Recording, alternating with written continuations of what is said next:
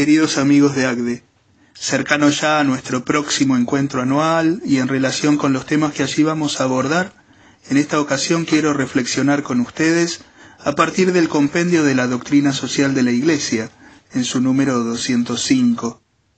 Aunque por su densidad de contenido valdrá la pena luego abordarlo gradualmente, por fidelidad, quiero compartir primero el texto completo. Así se nos dice, los valores de la verdad, de la justicia y de la libertad nacen y se desarrollan de la fuente interior de la caridad.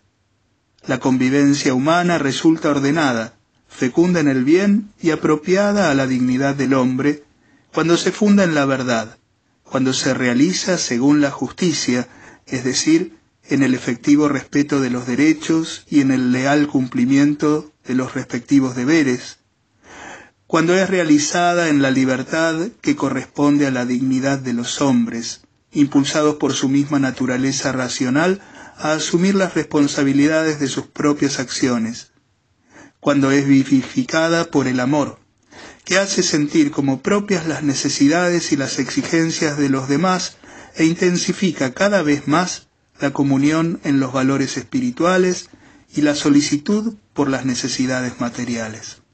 Estos valores constituyen los pilares que dan solidez y consistencia al edificio del vivir y del actuar.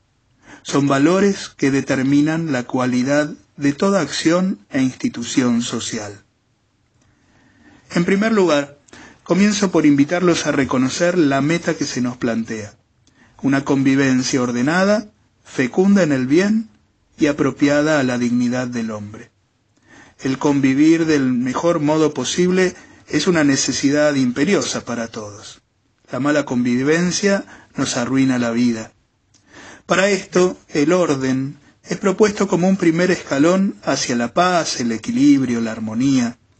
La resignación o aceptación del desorden como modo de vida habitual nunca llevan a buen puerto y tienen un alto riesgo de terminar haciéndonos caer en la violencia. Este orden no implica la pretensión de unicidad de pensamiento, ni sometimientos de unos por otros, sino respeto, acuerdos mínimos para caminar juntos y paciencia para hacer procesos hacia el bien común deseado. Dado el paso inicial, es posible buscar la fecundidad en el bien, es decir, el desarrollo, el progreso. Sin crecimiento no hay nunca mayor riqueza y la convivencia se limita a una puja distributiva en un juego de suma cero. Desarrollo y distribución han de ser asumidos conjuntamente.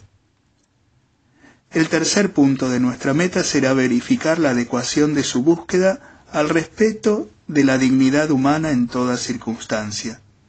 Este nos librará de todas las tentaciones que pueden pretender acortar el camino, reduciendo el objetivo a solo algunos grupos o sectores de la sociedad. Las soluciones verdaderas nunca serán encontradas siendo indiferentes a los sufrimientos y necesidades de todos y cada uno de los que conforman la sociedad. Con el objetivo clarificado, en segundo lugar, nos detenemos en los valores que harán posible el cumplimiento del mismo, la verdad, la justicia y la libertad. Aunque parezca una obviedad, vale la pena detenerse aquí. Respecto a la verdad, no se hace ningún desarrollo. Será que la verdad tiene una carga de evidencia tan fuerte que no necesita ser explicada. La tarea es asumirla aunque me incomode, aunque no coincida con mis postulados, o aunque no tenga la respuesta a las preguntas que me plantea. Así de simple. Respecto a la justicia, se nos propone como valor el respeto efectivo de los derechos y el cumplimiento leal de los deberes. Son indispensables actos concretos que reflejen las ideas para no quedarnos en la teoría, y una lealtad en las intenciones para que lo justo no sea sólo una cuestión de formas, sino una búsqueda perseverante y comprometida. El valor de la libertad que se nos propone se une en la explicación a la responsabilidad, y se hace camino para un ser humano llamado a ser señor de su destino y colaborador del Dios Creador, acercándose de ese modo a la dignidad altísima que Él pensó para nosotros al regalarnos la voluntad. En su conjunto, verdad, justicia y libertad conforman un verdadero sistema, un círculo virtuoso. Ninguna puede ser sostenida a costa de las demás, y el olvido de una anularía el poder de bien de la otra y la transformaría en una mera fachada de apariencia lustrosa. Por otra parte, el fortalecimiento de una invita y facilita la vivencia de las demás. En tercer lugar y por último, la doctrina social de la Iglesia nos dice que la caridad es la fuente interior de estos valores que hacen posible la meta anhelada.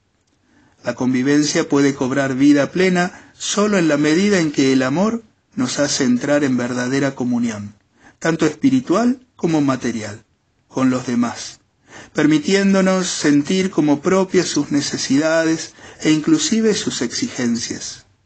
Somos llevados del plano del hacer al del ser, y se nos invita a elevarnos de preocupaciones humanas filantrópicas a ser imágenes del amor divino. Aunque el objetivo es claro, la tarea puede resultarnos abrumadora. Sin embargo, solo si nos entusiasmamos y comprometemos con ella, podremos ir alcanzando una verdadera solidez y consistencia en la construcción del edificio de nuestra sociedad y en esa porción que es cada una de nuestras empresas. No tenemos que olvidar que esta caridad a la que se nos invita es también don de Dios. El Espíritu que obró maravillas en los comienzos de la predicación del Evangelio es capaz de disipar nuestros temores e impulsarnos a esta nueva evangelización del mundo concreto que se nos ha confiado como líderes de esta sociedad. Que Dios nuestro Señor los bendiga a todos y nos ayude a encontrar en su amor la fuerza para seguir poniendo los ladrillos que hacen falta para poder vivir juntos en paz y lograr el desarrollo integral de nuestra nación.